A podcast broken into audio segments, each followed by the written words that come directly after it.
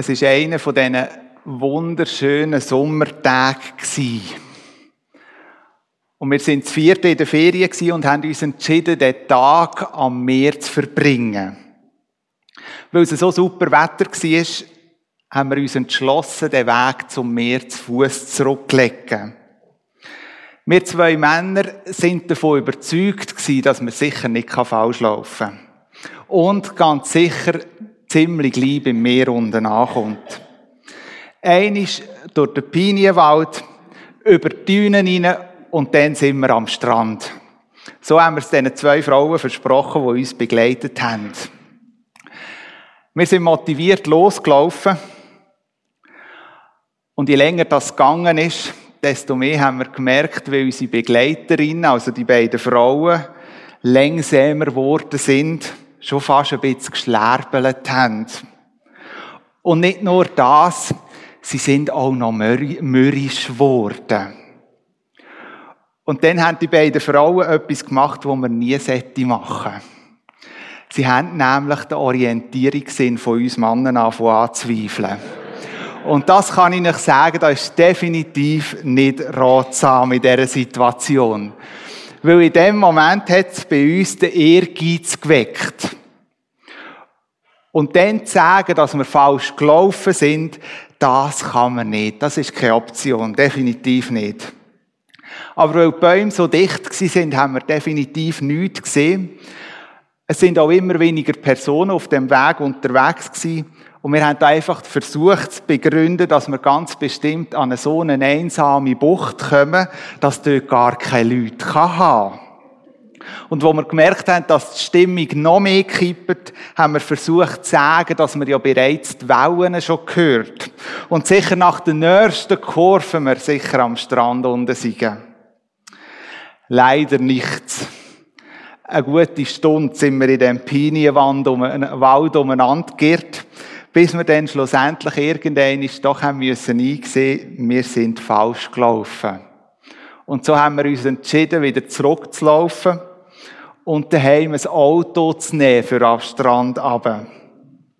Wo wir dann am, im Auto gehockt sind und einmal die Karte vorgenommen haben, haben wir gemerkt, dass wir nicht direkt zum Strand gelaufen sind, sondern am Strand entlang darauf, so weit innen, dass wir gar nicht zum Strand können kommen. Uns Männern ist es klar geworden, in dem Moment, mit dieser Ehrmarsch, wo wir hier durchgeführt haben, haben wir kostbare Zeit verschenkt. Und es wäre besser gewesen, wir wären früher umgekehrt. Oder hätten eingestanden, dass wir uns auch geirrt haben oder einen Fehler gemacht haben. Ich glaube, die Geschichte, die ich euch jetzt hier erzählt habe, die kann auch ein Bild für unser geistliches Leben sein. Und um das soll es heute am Morgen gehen. Ich möchte euch einladen, mit mir in einen Bibeltext einzutauchen, wo meine Grundgedanken drauf liegen oder beruhen. Habe absichtlich es nicht auf PowerPoint mitgenommen. Ich lade euch einfach einzulassen, in die Geschichte einzutauchen, die Worte auf euch zu wirken. Ich lese vor aus 1. Samuel 7, die Verse 2 bis 17. Dort heißt es folgendes. 20 Jahre waren vergangen, seit die Bundeslade nach Kiriat Yarim gekommen war. Allen Israeliten tat es leid, dass sie vom Herrn abgefallen waren, und sie trauerten darüber, dass er sie verlassen hatte. Da sagte Samuel zu ihnen, wenn ihr wirklich zum Herrn zurückkehren wollt, dann schafft die Bilder der fremden Götter und Göttinnen fort. Setzt euer ganzes Vertrauen auf den Herrn und verehrt keinen Gott außer ihm. Dann wird er aus der Gewalt der Philister befreien. Die Israeliten hörten auf Samuel. Sie beseitigten die Bilder der Götzen Baal und Astarte und verehrten den Herrn allein. Daraufhin rief Samuel alle Männer Israels nach Mitzbah. Dort will ich zum Herrn beten, dass er euch wieder hilft, sagte er. Sie kamen alle, schöpften Wasser und gossen es vor dem Herrn aus, fasteten den ganzen Tag und bekannten dem Herrn ihre Schuld. Dort in Mizpah schlichtete Samuel die Streitigkeiten unter den Israeliten und gab ihnen seine Weisungen. Als bei den Philistern bekannt wurde, dass die Männer Israels sich in Mizpah versammelt hatten, rückten die fünf Philisterfürsten zu einem Feldzug gegen Israel aus. Den Israeliten entfiel aller Mut, als die Nachricht eintraf. Sie bestürmten Samuel, lass uns nicht im Stich, hör nicht auf, zum Herrn unserem Gott um Hilfe zu rufen dass er uns gegen die Philister beisteht und uns vor dem Untergang rettet. Samuel schlachtete ein Lamm und verbrannte es auf dem Altar als Opfer für den Herrn.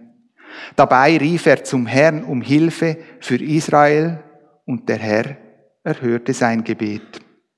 Während Samuel noch das Opfer verbrannte, rückten schon die Philister zum Kampf gegen Israel heran. Der Herr aber ließ es über den Philistern so schrecklich donnern, dass sie in Panik gerieten und flohen. Da brachen die Männer Israels aus Mizpah hervor, verfolgten sie bis hinter Betkar und brachten ihnen eine schwere Niederlage bei. Samuel stellte zwischen Mizpah und Jeschana ein Steinmal auf. Bis hierher hat uns der Herr geholfen, sagte er. Deshalb nannte er den Stein Ebenezer, Stein der Hilfe. Die Philister waren so gründlich geschlagen worden, dass sie es nicht mehr wagten, in das Gebiet Israels einzufallen. Der Herr ließ sie nicht wieder hochkommen, solange Samuel lebte. Alle Städte zwischen Ekron und Gad, die die Philister den Israeliten weggenommen hatten, fielen mit dem ganzen zugehörigen Gebiet an Israel zurück. Auch mit den Amoriten im Land lebten die Israeliten in Frieden. Sein ganzes Leben lang war Samuel der Richter Israels. Einmal im Jahr besuchte er reihum die Heiligtümer in Bethel, Gilgal und Mizpah um dort Recht zu sprechen und Streitfälle zu schlichten. Die übrige Zeit wirkte er als Richter in seiner Heimatstadt Rama. Dort baute er auch einen Altar für den Herrn. Das ist der Text, wo ich mit euch ein paar Gedanken möchte teilen.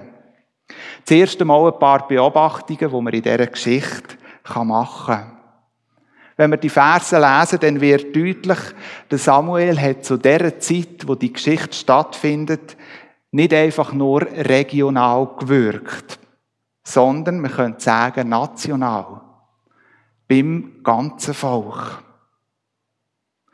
Zu dieser Zeit war es auch üblich nicht nur bei den Israeliten, sondern auch bei den Völkern ringsum, dass man Bilder von verschiedenen Göttern hatte.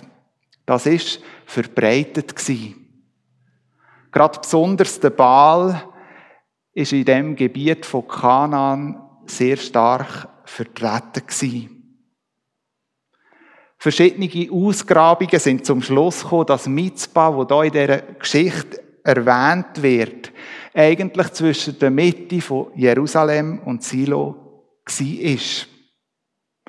In verschiedenen Zeitepochen hat diese Stadt eine wichtige Rolle übernommen. Unter anderem auch später in der Exilzeit, wo man im Jeremia 40 nachlesen kann. Zu der Zeit, wo die Geschichte stattgefunden hat, ist das Volk Israel regelmäßig von den Philister unterdrückt und ausbeutet worden. Und mir geht eigentlich davon aus, dass sie kaum Waffen hatten, um sich irgendwo neu zu verteidigen. In dem Moment, wo die Philister also hier angreifen, wird es deutlich, eigentlich kann nur jemand den Angriff abwehren. Nämlich Gott selber. Und was für einen Mut, dass das geben kann, wenn Gott eingreift, das lesen wir ebenfalls in dieser Geschichte. In dem Moment, wo die Philister flüchten, jagen die Israeliten hin nachher. Sehr wahrscheinlich ganz ohne Waffen. Ein Mut, der hervorgerufen worden ist, durch das, dass Gott in dieser Situation eingegriffen hat. Noch einen Nebensatz möchte ich speziell erwähnen, wo wir im Vers 15 lesen. Dort heißt es nämlich, sein ganzes Leben war Samuel der Richter Israels. Was hat Richter zu dieser Zeit bedeutet?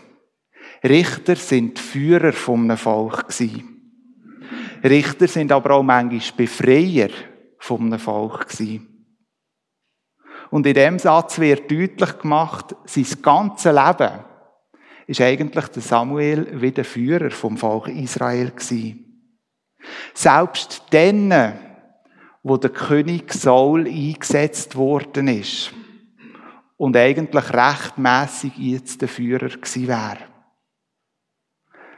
Der Schreiber vom Samuelbuch ordnet also den Samuel höher als der König Saul. Mit euch möchte ich jetzt in den ersten Vers, den ich vorgelesen habe, eintauchen. Dort lesen wir, 20 Jahre waren vergangen, seit die Bundeslade nach Kiriat Yarim gekommen war. Allen Israeliten tat es leid, dass sie vom Herrn abgefallen waren, und sie trauerten darüber, dass er sie verlassen hatte. In dem Vers wird deutlich, die Israeliten haben in keiner guten Zeit gelebt. Sie haben keine gute Zeit hinter sich. Viele Kriege haben sie müssen miterleben. Immer wieder Niederlagen durch die Philister erlebt. Und in einer von diesen Niederlagen, die sie erlebt haben, ist ihnen sogar Bundeslade verloren gegangen oder gestohlen worden. Durch die Kriege haben sie keine Priester mehr gehabt. Weder die Söhne vom Eli noch der Eli selber hat schlussendlich gelebt. Kein Priester und kein Heiligtum mehr. Die Philister sind nachdem, dass sie die Bundeslade gestohlen haben, von Gott belagt worden, so sehr, dass sie sie schlussendlich wieder haben müssen zurückgeben. Aber die Bundeslade ist nicht zurück auf Silo gekommen, sondern sie ist in einem Haus aufbewahrt worden. 20 Jahre sind vergangen. 20 Jahre für die Israeliten absolut unglücklich. Die Israeliten haben zwar den Gegenstand noch besessen, wo eigentlich Gottes Gegenwart manifest worden ist, nämlich die Bundeslade. Aber das Zentrale hat nicht gefehlt.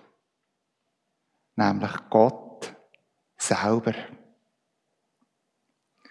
Das Volk war wie verlassen.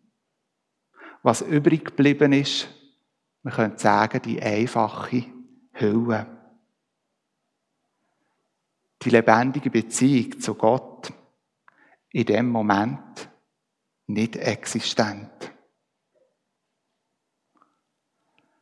Könnte das Bild, wo uns da geschildert wird, vielleicht auch ein Bild sein, wo in unsere Gesellschaft hineinpasst. Vielleicht in mein ganz persönliches Leben. Jeder Schweizer darf oder hat das Vorrecht, einmal im Jahr die Steuererklärung auszufüllen.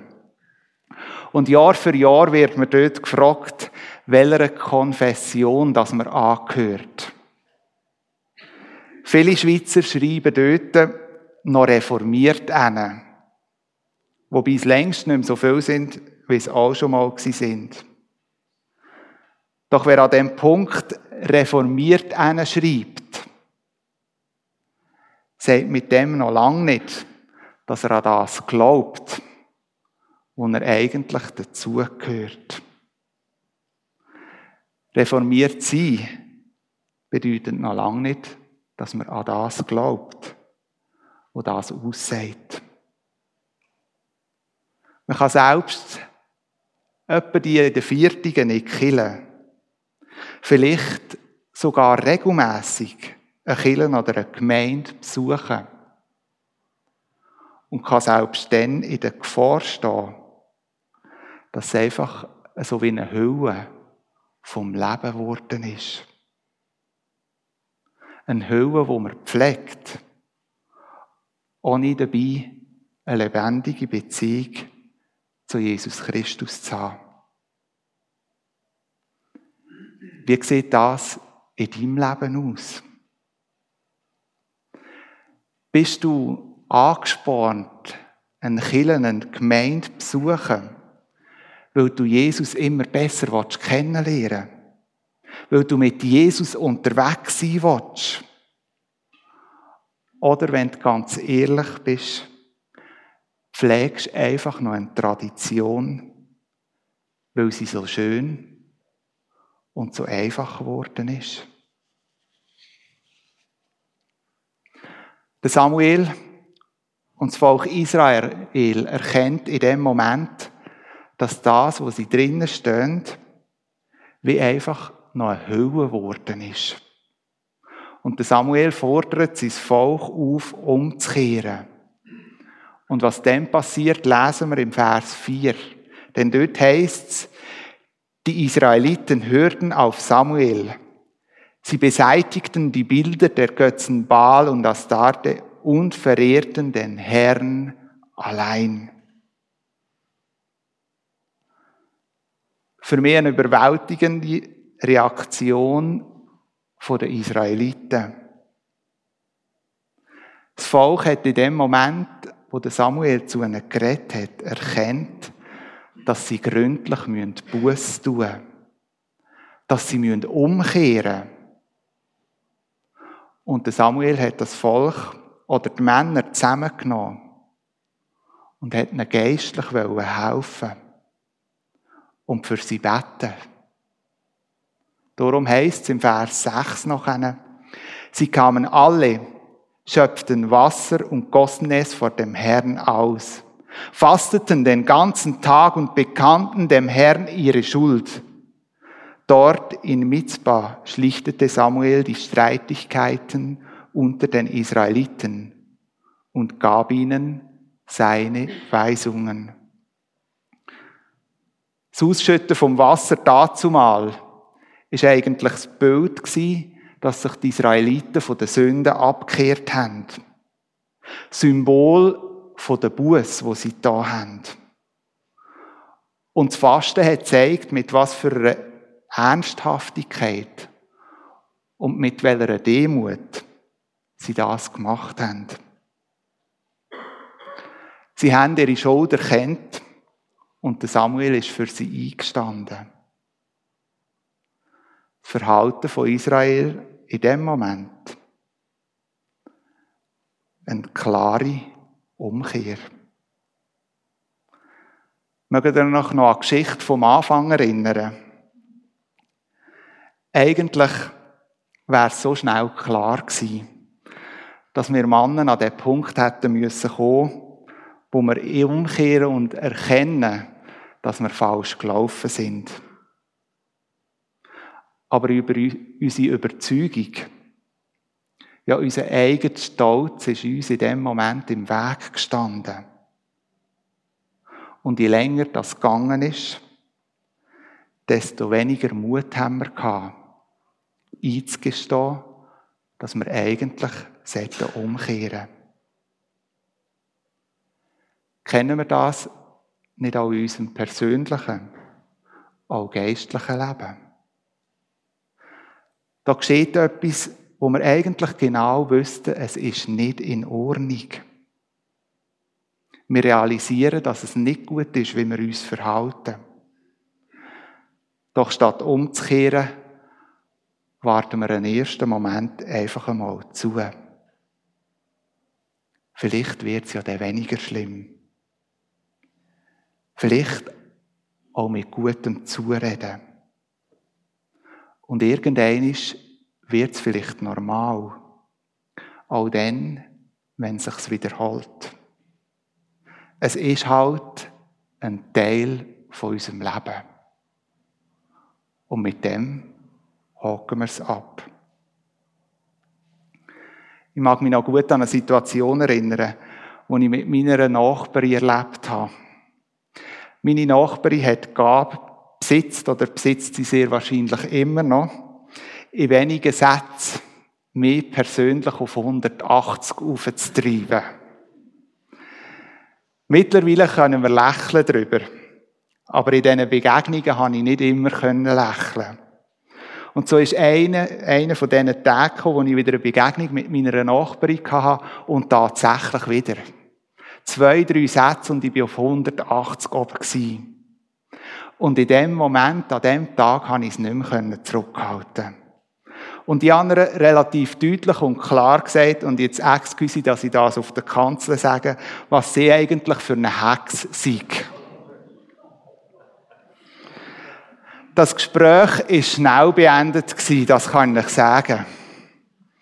Und im ersten Moment, muss ich auch eingestehen, habe ich das Feld triumphierend verlassen. Deren hast du sie jetzt gezeigt. Aber irgendwann ist mein Kopf kühler geworden. Und wo mein Kopf kühler geworden ist, habe ich realisiert, wie schlimm mein Benehmen in dem Moment war. Was für einen Fehler, dass ich in dem Moment gemacht habe. Was habe ich als erstes versucht? Ich habe es versucht zu verdrängen. Nur nicht mehr daran denken dann ist wieder in Ordnung. Aber das hat nicht funktioniert. Ich habe mir versucht einzureden, das ist doch alles nicht so schlimm. Ja, wenn ich mit anderen vergleiche, was sie anderen nach Kopf rühren, dann ist doch das gerade noch harmlos gewesen. Alles nicht so tragisch.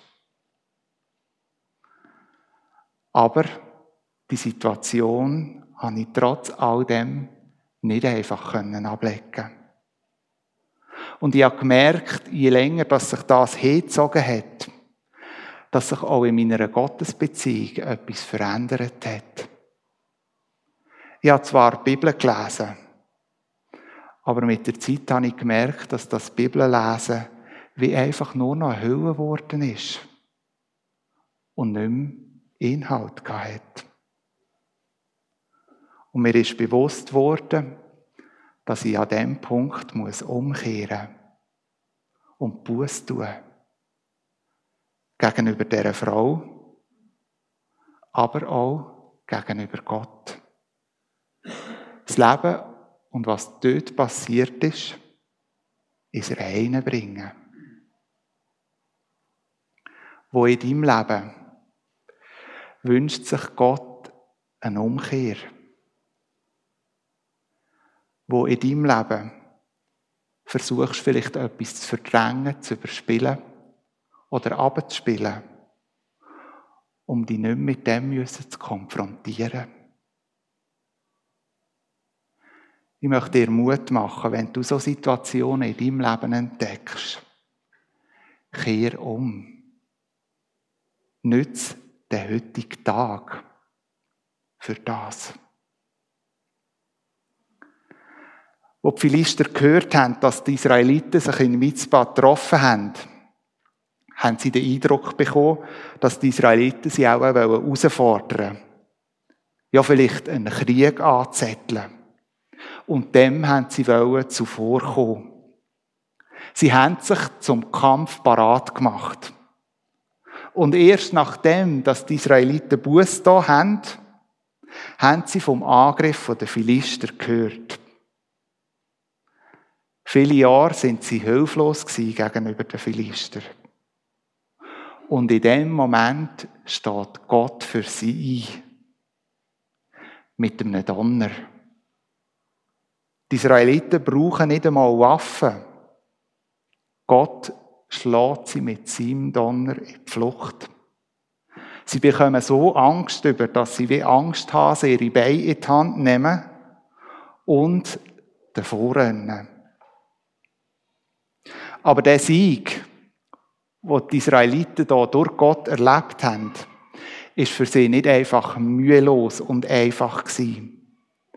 Wir lesen in dem Text, dass die Israeliten ihnen wieder Mut gesunken ist.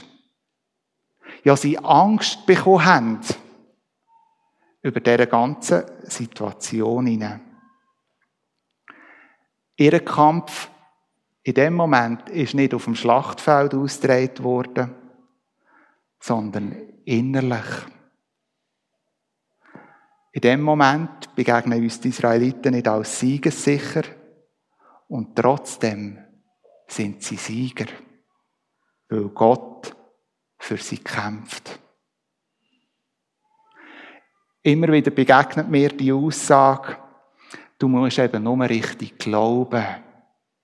Dann wird alles gut. Du musst nur richtig beten. Dann hast du immer den Sieg. Wenn ein Christ in seinem Leben Kämpfe erlebt, dann ist etwas nicht richtig. Etwas doch nicht in Ordnung. Ist das wirklich so? Lasst uns mal aufs Leben von Jesus schauen.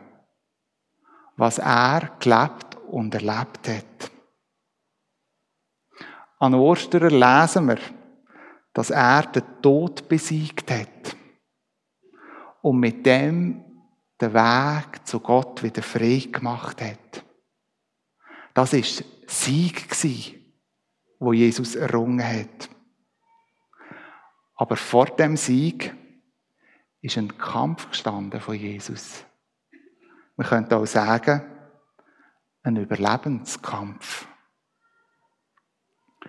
Ich bin tief davon überzeugt, dass wer mit Jesus unterwegs ist, geht schlussendlich als Sieger aus dem Leben. Aber ich glaube auch ganz fest, dass obwohl wir mit Jesus unterwegs sind, oder vielleicht erst recht wegen dem, immer wieder aufgefordert werden, zu kämpfen und uns nicht zu ergeben. Bist du parat, den Sieg, wo Gott dir geben möchte, vor dran noch einen Kampf in Kauf zu nehmen? Im Vers 12 lesen wir nach all dem, was passiert ist. Samuel stellte zwischen Mitzbah und Jeschana ein Steinmal auf. Bis hierher hat uns der Herr geholfen, sagte er. Deshalb nannte er den Stein Ebenezer, Stein der Hilfe. Der Samuel hat so wie einen Gedenkstein aufgerichtet. Er ist dankbar über dem, was Gott da hat. Mit dem hat er Dankbarkeit zum Ausdruck gebracht. Zum Ausdruck gebracht, dass Gott ihnen beigestanden ist und ihnen den Sieg geschenkt hat. Und der Platz hat Samuel Ebenezer getauft. Nach dem Aufrichten von dem Stein sind die Philister ruhig geworden. Das Aufrichten von dem Stein hat die Israeliten auch immer wieder vor Augen geführt, wie sie umgekehrt sind, einen innerlichen Kampf gekämpft haben, aber durch Gott gesiegt sind. Der Peter hat es am Anfang gesagt, so wie die Israeliten dazumal, kann so ein Aufrichten symbolisch von einem Stein auch uns immer wieder helfen, uns vor Augen zu führen, bis hierher hat Gott geholfen. Die Steine müssen nicht so aussehen, wie sie dazu mal im Alten Testament sind. Der Peter hat schon ein paar Ideen gebracht, wie so Steine aussehen können In meinem Leben gibt es drei so Steine, die in meinem Büro hängen. Es sind nämlich Bilder. Verschiedene Bilder, die in persönlichen Lebenssituationen mir Gott begegnet ist. Und ich bewusst so das Bild haben müssen aufhängen, dass mich immer wieder daran zurückerinnert. Bis hierher hat Gott geholfen. Zu jedem von diesen Bildern gäbe es eine Geschichte. Nur eine ganz persönlichen Einblick zu geben, dass sich vielleicht ein bisschen erklärt. Ganz unten das relativ große Bild, das hilft mir eigentlich tagtäglich, mich an das zurückerinnern, bis hierher hat Gott geholfen. In einer von meinen letzten Predigten habe ich ein bisschen einen Einblick gegeben, dass auch ich so etwa die dunkle Stunde habe. Dunkle Stunde, wo viel schwer in meinem Leben ist. Oder mich manchmal auch wie erdrücken Und je älter das ich werde, desto mehr habe ich den Eindruck, ich entdecke so viel Fehlerhaftes an mir. So vieles, wo ich Gott nötig habe und brauche. Aber die Entdeckungen, die führen mich auch immer wieder in die Not. Nicht gerade Verzweiflung, aber Not. Und das untere Bild, das führt mich genau in den Momenten, wo so Gedanken aufkommen, genau vor Augen, dass mich jetzt nach Gott aussehnen, meine Hand ausstrecken und in dem Moment seine Gnade und Barmherzigkeit bewusst in meinem Leben in Anspruch nehmen Bis hierher hat Gott geholfen und er wird es auch weiter tun. Wo in deinem Leben ist es vielleicht dran, bewusst einen Stein aufzustellen. Ein Stein als Erinnerung als Mahnung und Ermutigung. Ich möchte mit uns beten.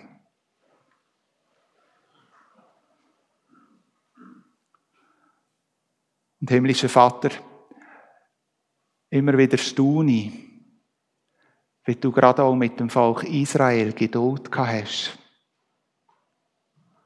Und nach Jahren, wo sie sich von dir abgewendet haben, trotzdem beigestanden bist. Ihre Schulden vergeben hast. Ja, ihnen sogar den Sieg geschenkt hast. Und Herr Jesus Christus, so wie du dazu mal zu den Israeliten gestanden bist, stehst du auch heute noch zu uns. Du sehnst dich, dass wir in diesem Moment wo wir uns verlaufen haben, uns abgewendet haben, unser Leben wie nur noch eine Hülle ist, dass wir umkehren und von dir dürfen die Vergebung in Anspruch nehmen.